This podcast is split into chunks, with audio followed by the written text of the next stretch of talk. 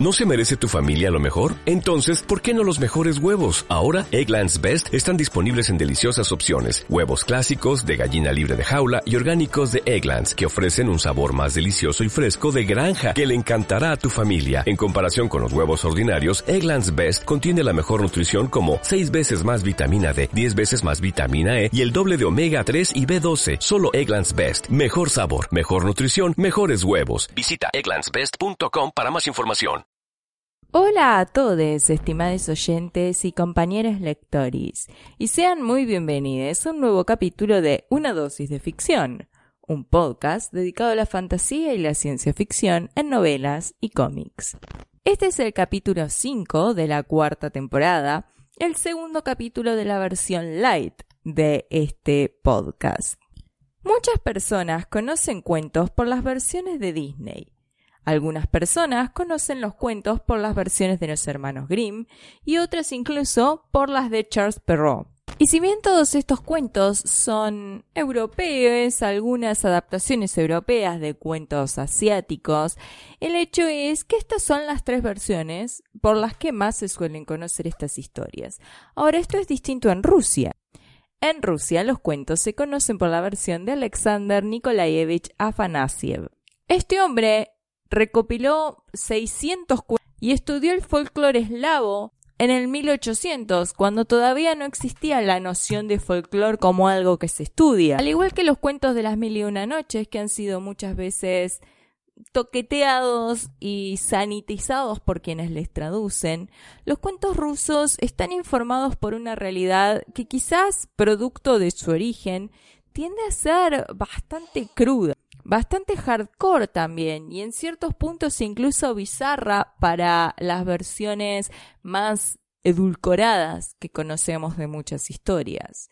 Y digo esto porque algunas cosas se repiten, hay mm, formatos básicos de los cuentos que se repiten en varias culturas. Sin embargo, entre estas historias más extrañas quizás, más difíciles de traducir a las versiones azucaradas de, por ejemplo, Disney, tenemos el cuento de la muerte de Koshi, el inmortal. Koshi el Inmortal es un villano bastante tradicional de las historias eslavas. En esta historia en particular se enfrenta con un Iván que un Iván Zarevich, de hecho, que como vimos en Fortune's Full, la novela de Mercedes Lackey que reseñamos el año pasado en la tercera temporada, los Ivanes suelen ser figuras bastante comunes en los cuentos eslavos. No representan realmente una persona, son más bien una suerte de arquetipo. Este Iván en particular, el Iván de esta historia, está casado con María Morevna. María Morevna es una reina guerrera y de hecho vive en guerra. En una de estas ocasiones en las que ella se tiene que marchar a resolver un problema en la frontera de su reino, deja a su marido solo con una advertencia, que no abra el sótano no importa qué.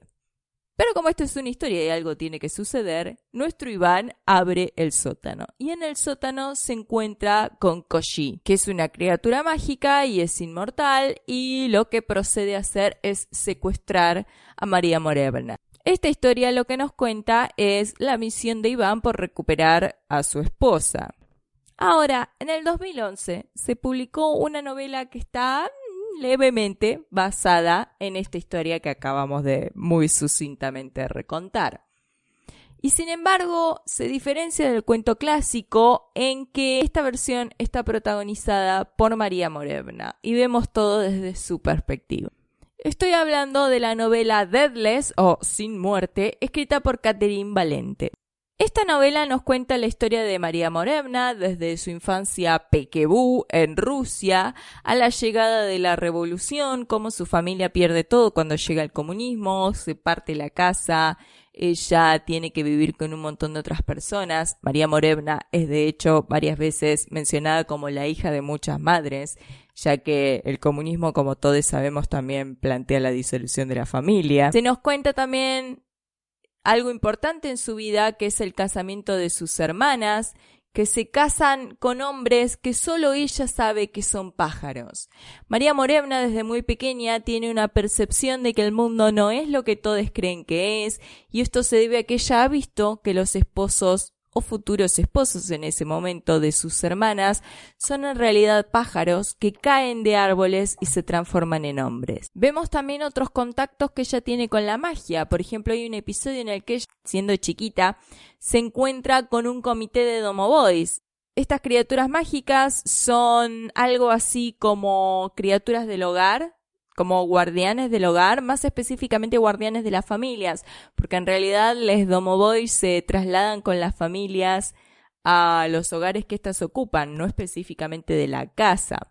Por eso se encuentran ahora formando un comité, porque hay varias familias bajo un mismo techo, el techo que solía ser la casa de la familia bastante adinerada de María Morevna.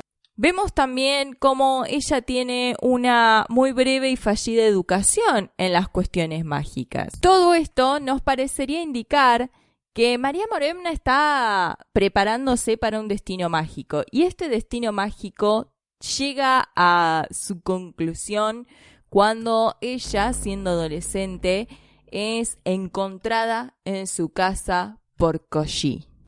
Koji se presenta como un hombre, probablemente un otro era noble, una persona de indudable poder que se presenta sencillamente en la puerta de su casa, igual que se presentaron los maridos de sus hermanas, y que se lleva a María Morena, sin más.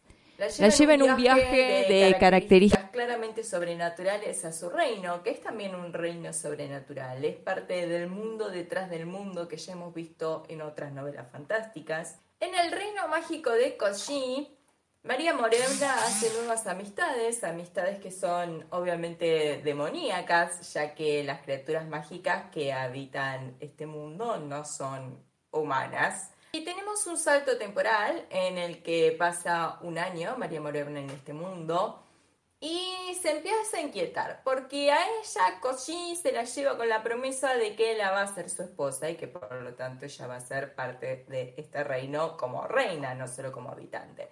Pero eso no ha sucedido todavía.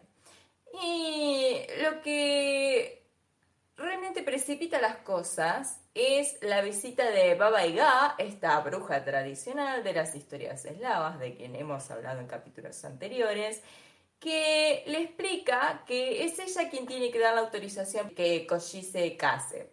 Lo que sucede es que Koji es parte de una familia que son les zares y zarinas de diversas cosas, Koji siendo el zar de la vida y Baba Yaga siendo la zarina de la noche, y como hermanes se cuidan entre ellos y Baba Yaga cuida a su hermano teniendo ojo con quien se casa. Ahora, ¿con quién se casa suena sospechoso, verdad? Suena como que esto ya sucedió. Y eso es porque, como le muestra esta mujer, Koji se ha casado innumerable cantidad de veces. Ahora, esta revelación se da de forma dramática porque obviamente enterarte que tu actual ha tenido varios exes no es algo terrible. Es el curso normal de las cosas y de las actividades humanas y aparentemente sobrenaturales también. Esta revelación es terrible por cómo se da. Baba Yaga lleva a María Moremna a una fábrica donde se encuentra con todas las ex esposas de su actual pareja, que están encerradas en una fábrica. ¿Qué fabrican ahí? Soldados. ¿Por qué soldados? Porque como dije antes, Koji es el zar de la vida que está en una guerra perpetua con el zar de la muerte, que es obviamente uno de sus hermanos, el Vi. Estas mujeres entonces están encerradas en estas fábricas donde realizan soldados que son artificiales, porque todas las personas vivas que pelean en esta guerra cuando mueren pasan a ser soldados de Vi. Baba Yaga, sin embargo, tira sal sobre esta herida y le explica María Morevna que esos casamientos se han dado múltiples veces, que todas estas mujeres que están ahí están ahí de manera justa porque han cometido traición respecto a su matrimonio, han traicionado sus votos. Y esto lo han hecho de diversas maneras, escapándose con los Ivanes cuando llegan a sus vidas o haciéndole daño a Koji, destruyendo aquel lugar donde él tiene escondida su muerte, ya que la forma en la que Koji es el inmortal, el sin muerte, es porque tiene su muerte escondida en algún lugar. Ninguna cosa es eterna excepto quizás la muerte. Entonces él tiene escondida su muerte en alguna locación secreta, que no la ha revelado a María Morena, pero parece que sí le ha revelado a estas mujeres que responden casi todas al nombre de Basilisa o Yelena, que son nombres tradicionales en las historias eslavas de heroínas de estos cuentos. También que para poder casarse con Koji lo que tiene que hacer María Morena es pasar por una serie de pruebas que ella le va a dar y que está segura que va a fallar. Estas pruebas María Morena logra, sin embargo, pasarlas exitosamente gracias a la ayuda de los amigues que ha hecho en este reino mágico en el que ella está viviendo actualmente. Amigues con quienes tiene una relación bastante bizarra, pero de cualquier manera vamos a hablar de eso más tarde. En una de estas pruebas, sin embargo, María Morena se enfrenta a un dragón, y este dragón, que parece existir en cierto modo fuera del tiempo, le explica que la conoce. Es un dragón que es en cierto modo un ejecutor, un verdugo para la revolución rusa.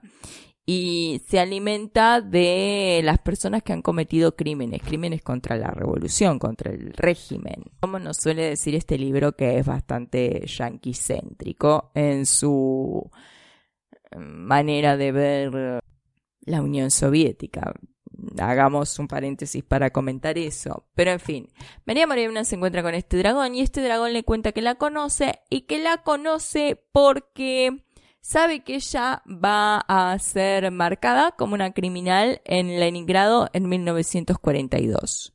María Morena, sin embargo, logra pasar estas pruebas y mm, se logra casar con Koji pero tiene este conocimiento de que ella en algún momento, y no en un momento ambiguo, sino en 1942, va a estar en Leningrado. Cosa que es difícil de entender teniendo en cuenta dónde está ahora y en qué circunstancias.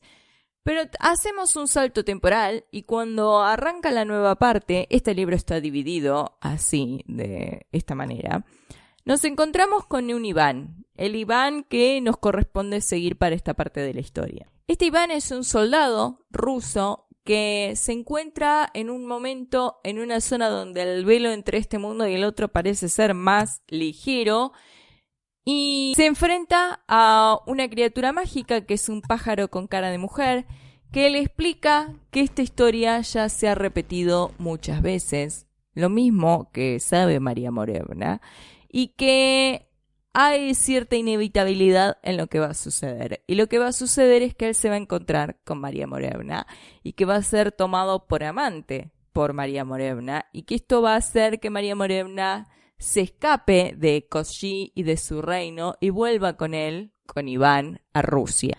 Todo esto sucede y María Morena se encuentra nuevamente en Leningrado, justo a tiempo para cumplir con aquello que le dijo el dragón en su momento se instala en la que era la casa de su familia, la casa que ella compartió con otras muchas familias una vez llegada la revolución. María Morena puede volver al mundo humano porque ella sigue siendo humana.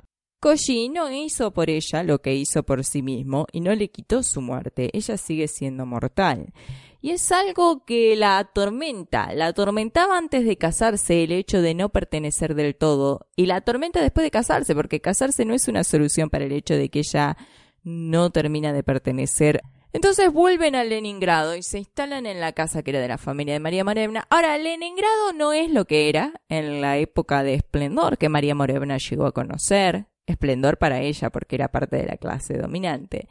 Pero no es tampoco lo que va a ser, puesto que mientras María Morevna retorna a su vida normal, lo que está sucediendo en Rusia es la Segunda Guerra Mundial. Como sabe cualquiera que tenga un poco de idea de historia, la Segunda Guerra Mundial fue increíblemente cruel en todos lados, pero fue particularmente cruel con Rusia. El pueblo ruso fue siempre muy sufrido, de hecho la revolución no vino de cualquier lado, se gestó en parte por la miseria a la que era sometida la población general. Pero durante la Segunda Guerra Mundial estuvo el asedio de Leningrado, hubo algunas cosas muy jodidas y murió muchísima gente. Y la historia de María Morevna está ahí y la autora nos cuenta esto con toda la crueldad necesaria para reportar la crueldad que se dio en Rusia. Cuando esto está llegando a su punto álgido y María Morevna le está pasando realmente muy mal, ¿quién llega a su puerta? Quien golpea a su puerta es ni más ni menos que su marido Koshi. Y mientras que es cuestionable hasta qué punto el matrimonio que está realizado en cosas sobrenaturales y basado en leyes sobrenaturales tiene relevancia en el mundo de los mortales, donde se encuentra actualmente María Morena, ella acepta esta presencia no como si fuera algo particularmente extraño. Koji entonces aparece en la puerta de María Morena y le pide sencilla y redondamente que él lo acepte de vuelta en su vida. Y María Morena lo que hace es tomar una decisión bastante particular y que en cierto modo creo que tiene que ver con seguir la narrativa original y no tanto con algo que encaje con la historia que estamos viendo, pero en fin, lo que hace es encadenar a su marido en el sótano, pedirle a su otro marido, el marido que creen que ella tiene en Rusia, que no baje nunca el sótano. Ahora las cosas están muy mal y eventualmente esto se va a disparar al carajo. Y mientras que María Morena vive una suerte de doble vida entre el primer piso de la casa donde está con Iván y el sótano donde tiene encerrado a Koshi, una tarde que María Morena se va a hacer unos mandados o algo, no sé. Iván, sospechando que su esposa está escondiendo comida en el sótano, ya que pasa mucho tiempo ahí, abre la puerta y se encuentra con Koshi, que es liberado y que se lleva a María Morena a un destino desconocido. Y es desconocido también en el sentido de que cuando nos volvemos a encontrar con los personajes están en un mundo totalmente distinto y están viviendo unas vidas totalmente distintas. Ahora, ¿A qué se debe esto y cómo continúa la historia? Es algo que yo no les voy a contar y que tienen que descubrir por ustedes mismos. Esta es una novela interesante. En parte por la reinterpretación que se hace, porque es un recuento, pero está narrado desde la perspectiva de María Morevna, y eso siempre es interesante, particularmente porque es la voz de una mujer la que seguimos. En parte porque se busca darnos una versión, entre comillas, adulta de la historia. Y digo entre comillas porque los cuentos rusos no suelen ser, como dijimos en la introducción, particularmente infantiles. No suelen ser sencillitos. Y si bien yo creo que es discutible si poner sexo, oscuridad, y cuestiones crueles hacen algo inherentemente adulto y especialmente una narrativa. Hay un esfuerzo por hacer de esto una novela un poco más elevada. Esta historia triunfa principalmente, si lo hace, gracias a su protagonista. María Morena es un personaje interesante de leer, es un personaje femenino interesante. Tiene algunas fallas que son muy notorias y tiene algunos aspectos muy grises en su carácter, por decir lo mínimo. Creo que el problema principal de esto, y es algo que vamos a discutir más tarde, es cuál es el punto de interés de la autora que no es la representación de personajes femeninos. Gracias a María Morena vemos uno de los temas interesantes que se dan en esta novela, que es la duplicidad de la crueldad de la guerra, ya que lo vemos dos veces, lo vemos en la guerra inevitable, pero también inganable, que está peleando el reino de la vida contra el reino de la muerte. Y también en la guerra mundial, la segunda guerra mundial que está sufriendo Rusia cuando María Morena vuelve a Leningrado. En uno de los mejores y más acabados aspectos de la narración, sino el mejor de esta historia. Está la crueldad con la que se nos narran los hechos de, de Leningrado y lo cansador que es la guerra como una guerra, incluso si es justa, es algo increíblemente pesado de soportar. La novela no escatima en mostrarnos los horrores de la guerra, no escatima en mostrarnos lo que es el cansancio, el frío, el hambre, cómo la gente se muere, cómo las niñas mueren. Todo esto se nos muestra y está muy bien hecho. Es realmente uno de los aspectos mejor logrados de esta novela. Eso se debe a que la escritora no está nada mal. Vamos a hablar un poco de esto más adelante en las críticas, pero la autora tiene una habilidad para las palabras. Sabe hilvanar bien las cosas. Hay momentos bastante poéticos, bastante bien construidos a nivel de las palabras que se eligen, la sonoridad, lo que se nos quiere decir, que están bastante bien. Ahora, hay un problema fundamental en esto y eso lo vamos a hablar más adelante. Y quizás ya estén notando que hay una tendencia acá de mechar lo que es bueno con algo que es malo. Y yo estoy intentando evitar hacerlo. Pero la verdad es que esta novela es una novela confusa para criticar precisamente porque las mejores cosas que hace las hace por un interés secundario de la autora. Y algunas cosas muy buenas que suceden, suceden contrario a los intereses de la autora, me atrevería a decir. Y los aspectos positivos que se pueden mencionar vienen en realidad bastante con un peso de cosas negativas también. Es muy difícil mencionar algo bueno porque en realidad la mayoría de las cosas buenas que tiene esta novela están balanceadas por cosas bastante chotas también. Por ejemplo, es interesante que se haya elegido hacer un recuento de una historia perteneciente a una cultura como la rusa. Hay un manejo interesante de los personajes mitológicos que se toman. No solo de Koji, sino de Baba Yaga, de personajes que vemos en el Reino de la Vida. Está bueno que se haya tomado eso. Y mm, con el background mitológico que se les da, se terminan transformando en individuos particulares para esta historia. Tienen quizás más explicaciones que los cuentos folclóricos muchas veces no las tienen.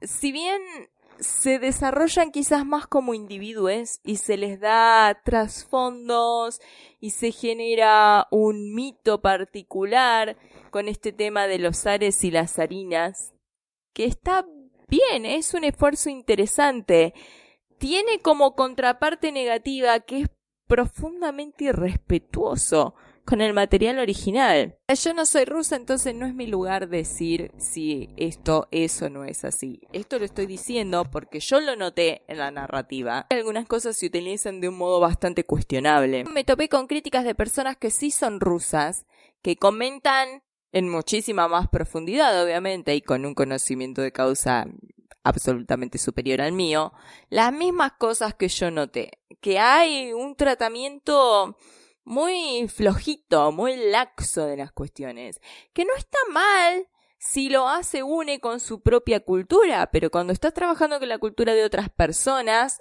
ahí ya es un poco más escabroso. Y Catherine Valente no es rusa es yankee y en ciertos puntos de la narrativa se nota. La otra cosa que se hace muy bien es el tema que ya hemos hablado en este podcast, porque es un tema, no diría común, pero sí usual en historias y en particularmente en historias de fantasía, que es el de la importancia de las historias. Conceptualmente esto siempre es interesante. Y en esta novela se ha hecho en algunos puntos con gran belleza. Por ejemplo, en un momento Baba Yaga le explica a María Morevna que la razón por la que Koshi es verdaderamente inmortal es porque él se ha convertido en una historia que no tiene tanto que ver con que se haya sacado su propia muerte. Ahora, esto es hermoso, es una cita muy bella que seguramente después voy a compartir con ustedes en los gráficos de citas que dejo en las redes sociales donde deberían seguirme, arroba una dosis de ficción en Instagram y arroba uno número dosis de ficción en Twitter, además del blog de este podcast, una dosis de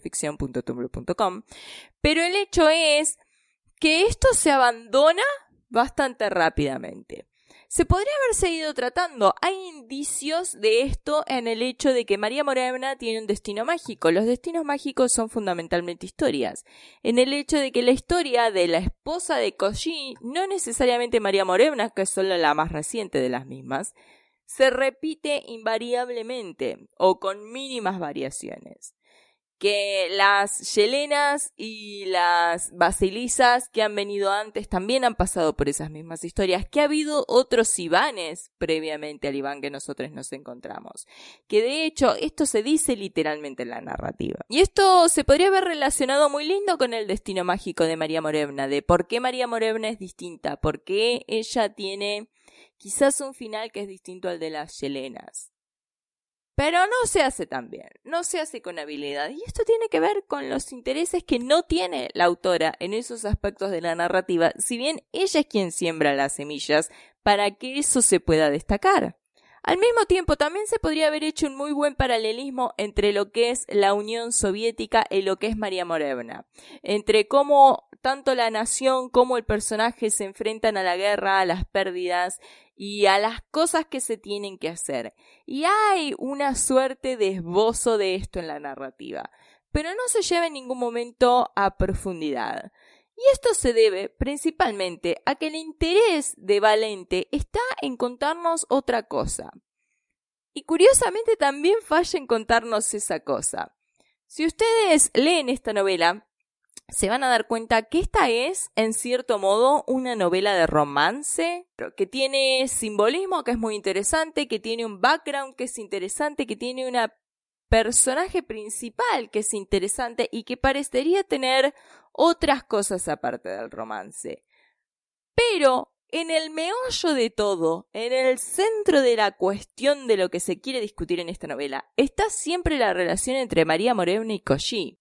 Y esto no sería algo necesariamente malo, porque en la narrativa están los elementos para una discusión interesante respecto a, por ejemplo, la equidad en las relaciones. Como hemos discutido en otras ocasiones en las que hay una pareja en la cual una de las personas es mucho mayor de edad o mucho más poderosa, el planteo de las relaciones equivalentes y equilibradas en la fantasía a veces es una cuestión complicada. Pero en esta novela, si bien están los elementos para esa discusión, no se da en ningún momento. Y esto es curioso, porque se nos mencionan muchas cosas que darían lugar a un comentario interesante a este respecto, y sencillamente no sucede. Es como que la autora no se da cuenta que te está dando las pistas para que vos llegues a una conclusión distinta a la que ella quiere. Por eso digo que muchas cosas que suceden en esta novela suceden a contramano de los deseos de la autora y de las intenciones de la autora. En la relación entre María Moreno y Koji hay un desequilibrio desde vamos, porque el tipo es un ser extra de este mundo, es alguien con habilidades paranormales, que por otro lado no puede morir, que es el rey del reino de la vida, es una representación incluso simbólica de ciertas cosas. Entonces ahí hay algo que es muy complicado. El hecho de que María Morena se escapa, en cierto modo, o es secuestrada, si se quiere, por este tipo cuando ella es una adolescente, después de haber pasado una vida que la prepara para ese momento, ella desde el momento que ve caer esos pájaros y convertirse en hombres y casarse con sus hermanas, está siendo preparada para en algún momento ser la esposa de Koji. El viaje por el que ella tiene que pasar con quien va a ser su marido para llegar a su reino es un viaje que está plagado de abusos y de manejos mentales y manipulaciones.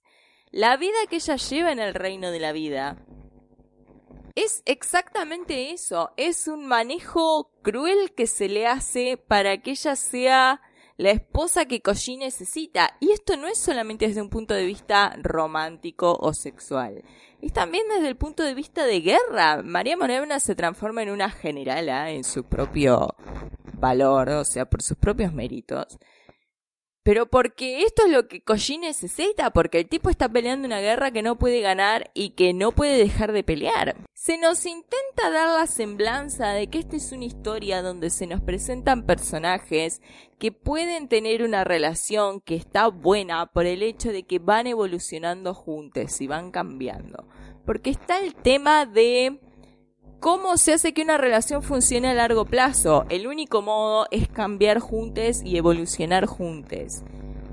Y se nos intenta hacer creer que esto es algo que sucede en la relación de María Morena y de Koji, y sin embargo les puedo asegurar que no. No hay forma de que esta relación no sea injusta, porque está desbalanceada desde el vamos.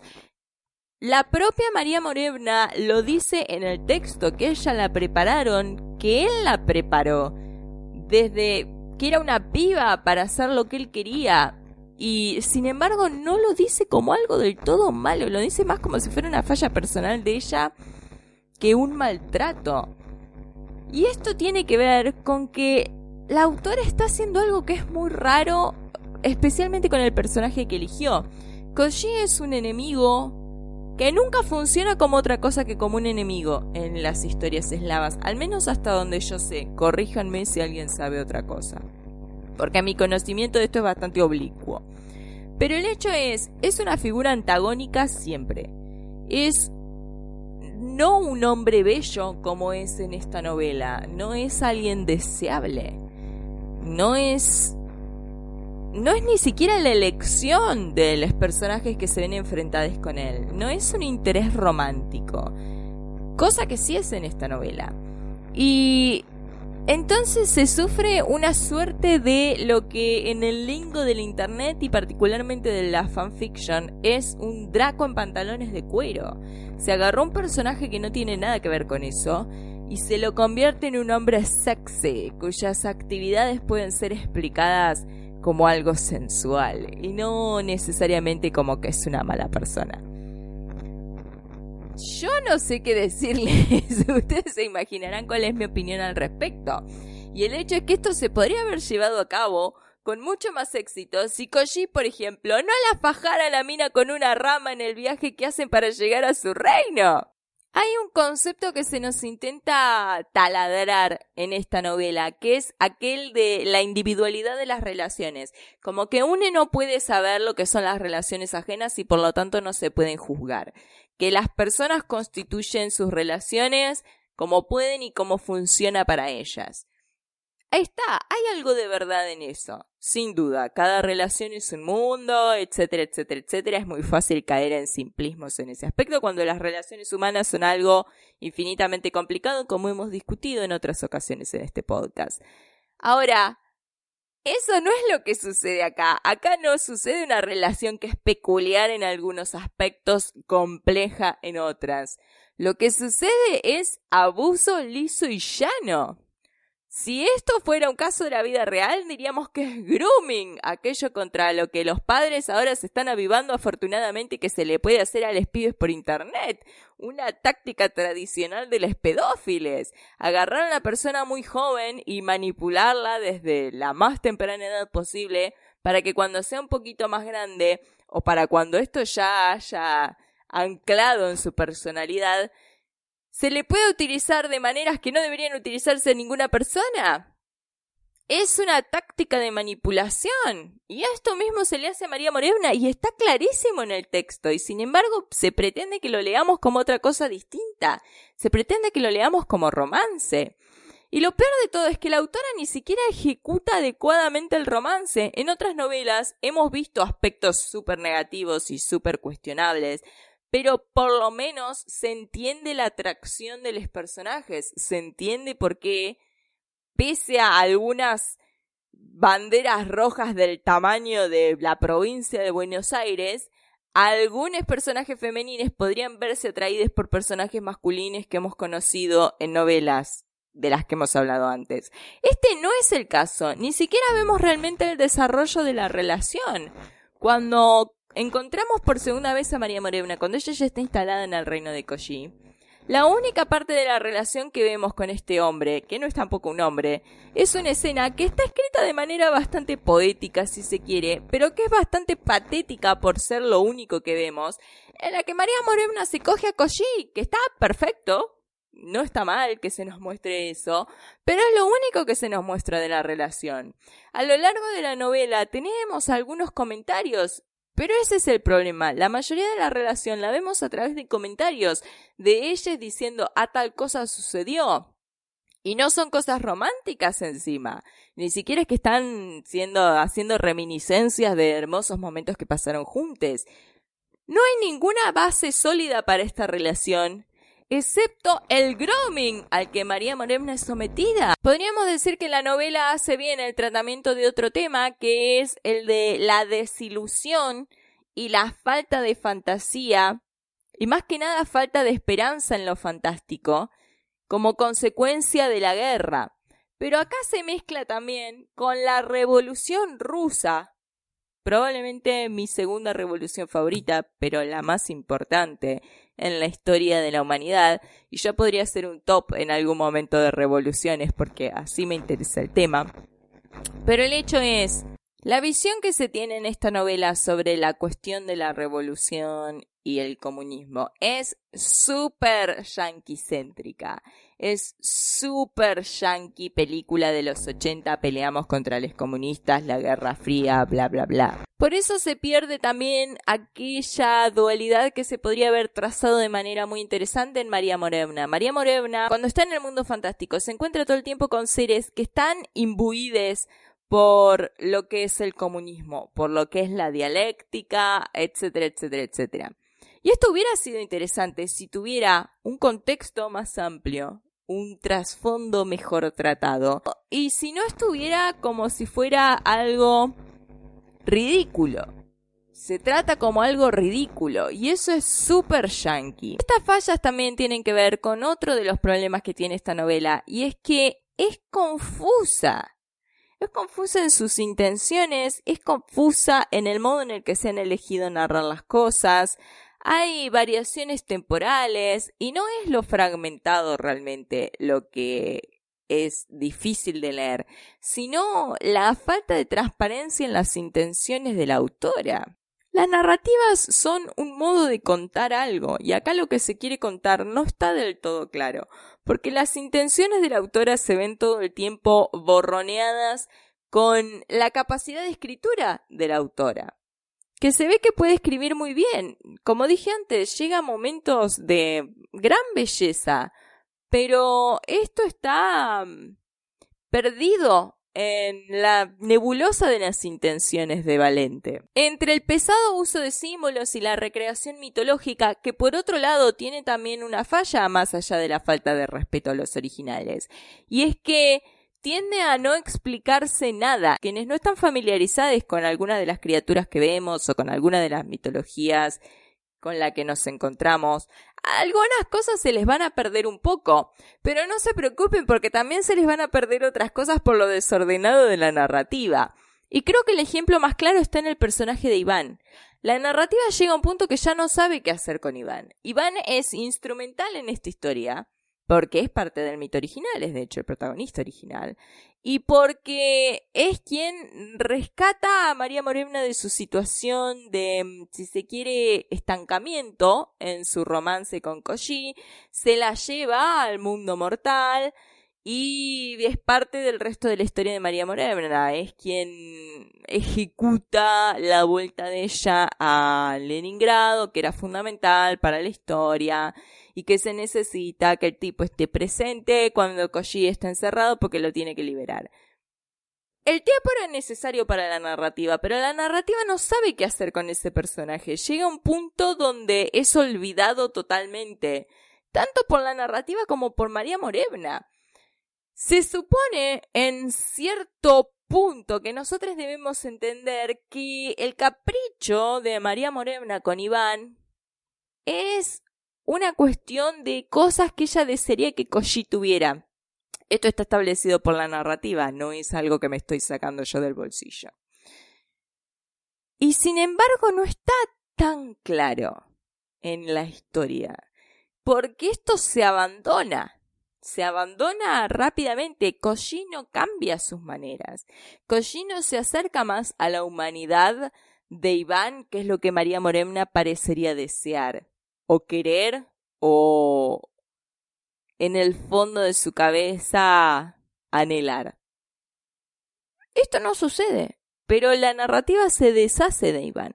Un triángulo romántico, es un triángulo amoroso, que ustedes saben que es un recurso narrativo que yo desprecio, pero que se podría haber ejecutado mejor, no solo en el sentido que digo siempre de podría haberse quedado con ambos tipos, sino desde el uso que se le da al personaje.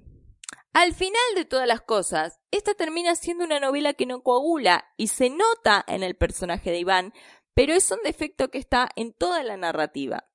La duplicidad que se nos intenta dar entre la historia mortal, la historia de Rusia, y la guerra esta entre la vida y la muerte, la dualidad que existe en María Morevna, el avance de María Morevna como personaje, que por otro lado es discutible, teniendo en cuenta, por ejemplo, que en la historia original, María Morevna es una reina por sí misma, ella es una reina, no es que está casada con un rey. todo lo que se nos intenta duplicar en este libro se pierde, se pierde por exceso de simbolismo, se pierde porque el interés está en otro lado y no termina de coagular.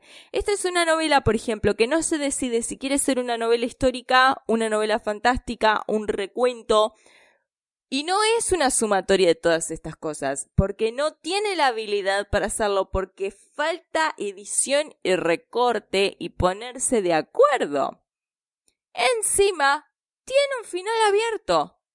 Esta novela es parte de algo que se llama el díptico de Leningrado, porque aparte no vamos a ponerle un nombre simple a las cosas. ¿Para qué? La segunda parte todavía no salió. La voy a leer cuando salga probablemente. Porque no deja de ser algo relativamente interesante y no deja de estar bastante bien escrito. Pero comete un montón de infracciones que son lamentables porque hubieran sido evitables. Con un poquito de investigación y con decidirse qué es lo que se quiere hacer. Si se quiere hacer una historia que es meramente un romance, está perfecto, pero que se trate bien ese romance.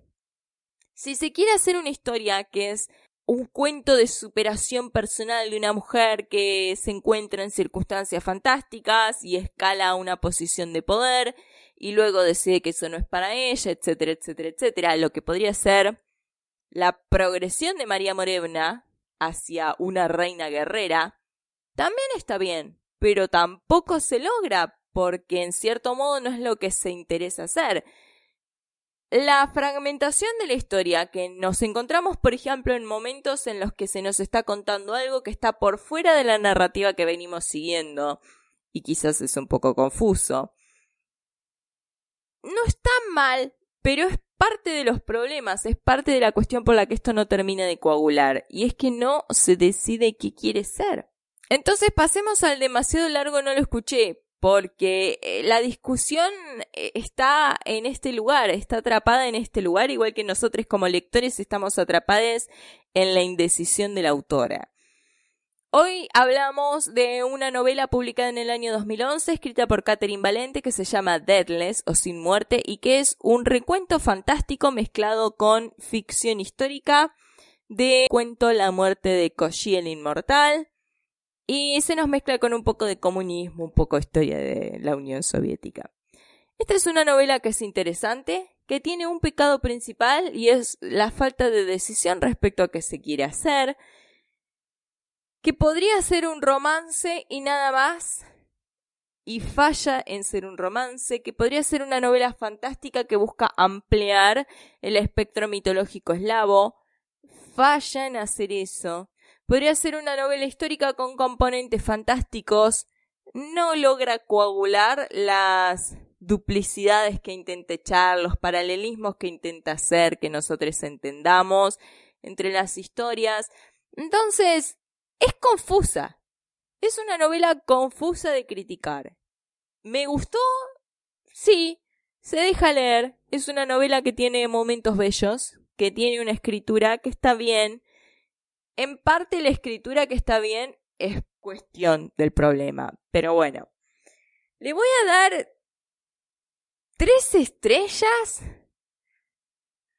Y quizás estoy siendo generosa, quizás esta es una novela de dos estrellas y media tiene algunas cuestiones de abuso en el romance que son extrañas y son extrañas sobre todo porque el romance no termina de estar desarrollado de manera tal que no es que uno no percibe el abuso porque el carisma del personaje romántico te subleva y te impide darte cuenta de lo que está escrito. Es porque no hay una decisión formal respecto a qué se quiere escribir.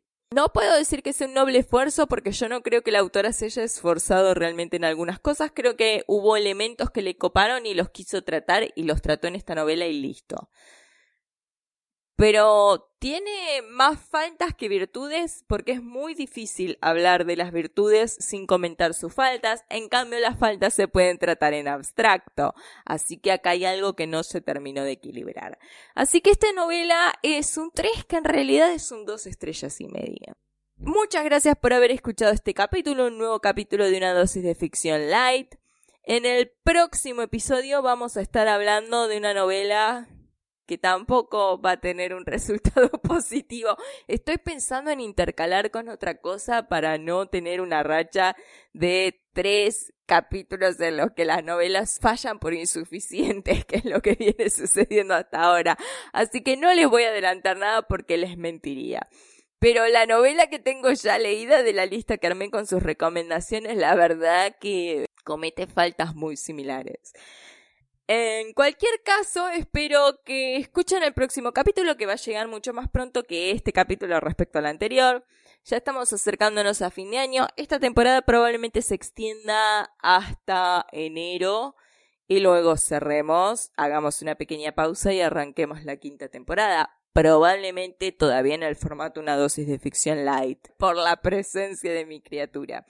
En cualquier caso, nos volveremos a encontrar muy pronto. Mientras tanto, pueden entretenerse con cosas que voy posteando en las redes sociales, Twitter, arroba 1, número dosis de ficción, Instagram, arroba una dosis de ficción, Tumblr, una dosis de ficción.tumblr.com. Espero que tengan una bella semana y nos volveremos a encontrar muy pronto para hablar de alguna otra novela de fantasía y de ciencia ficción. Hasta ese entonces, adiós.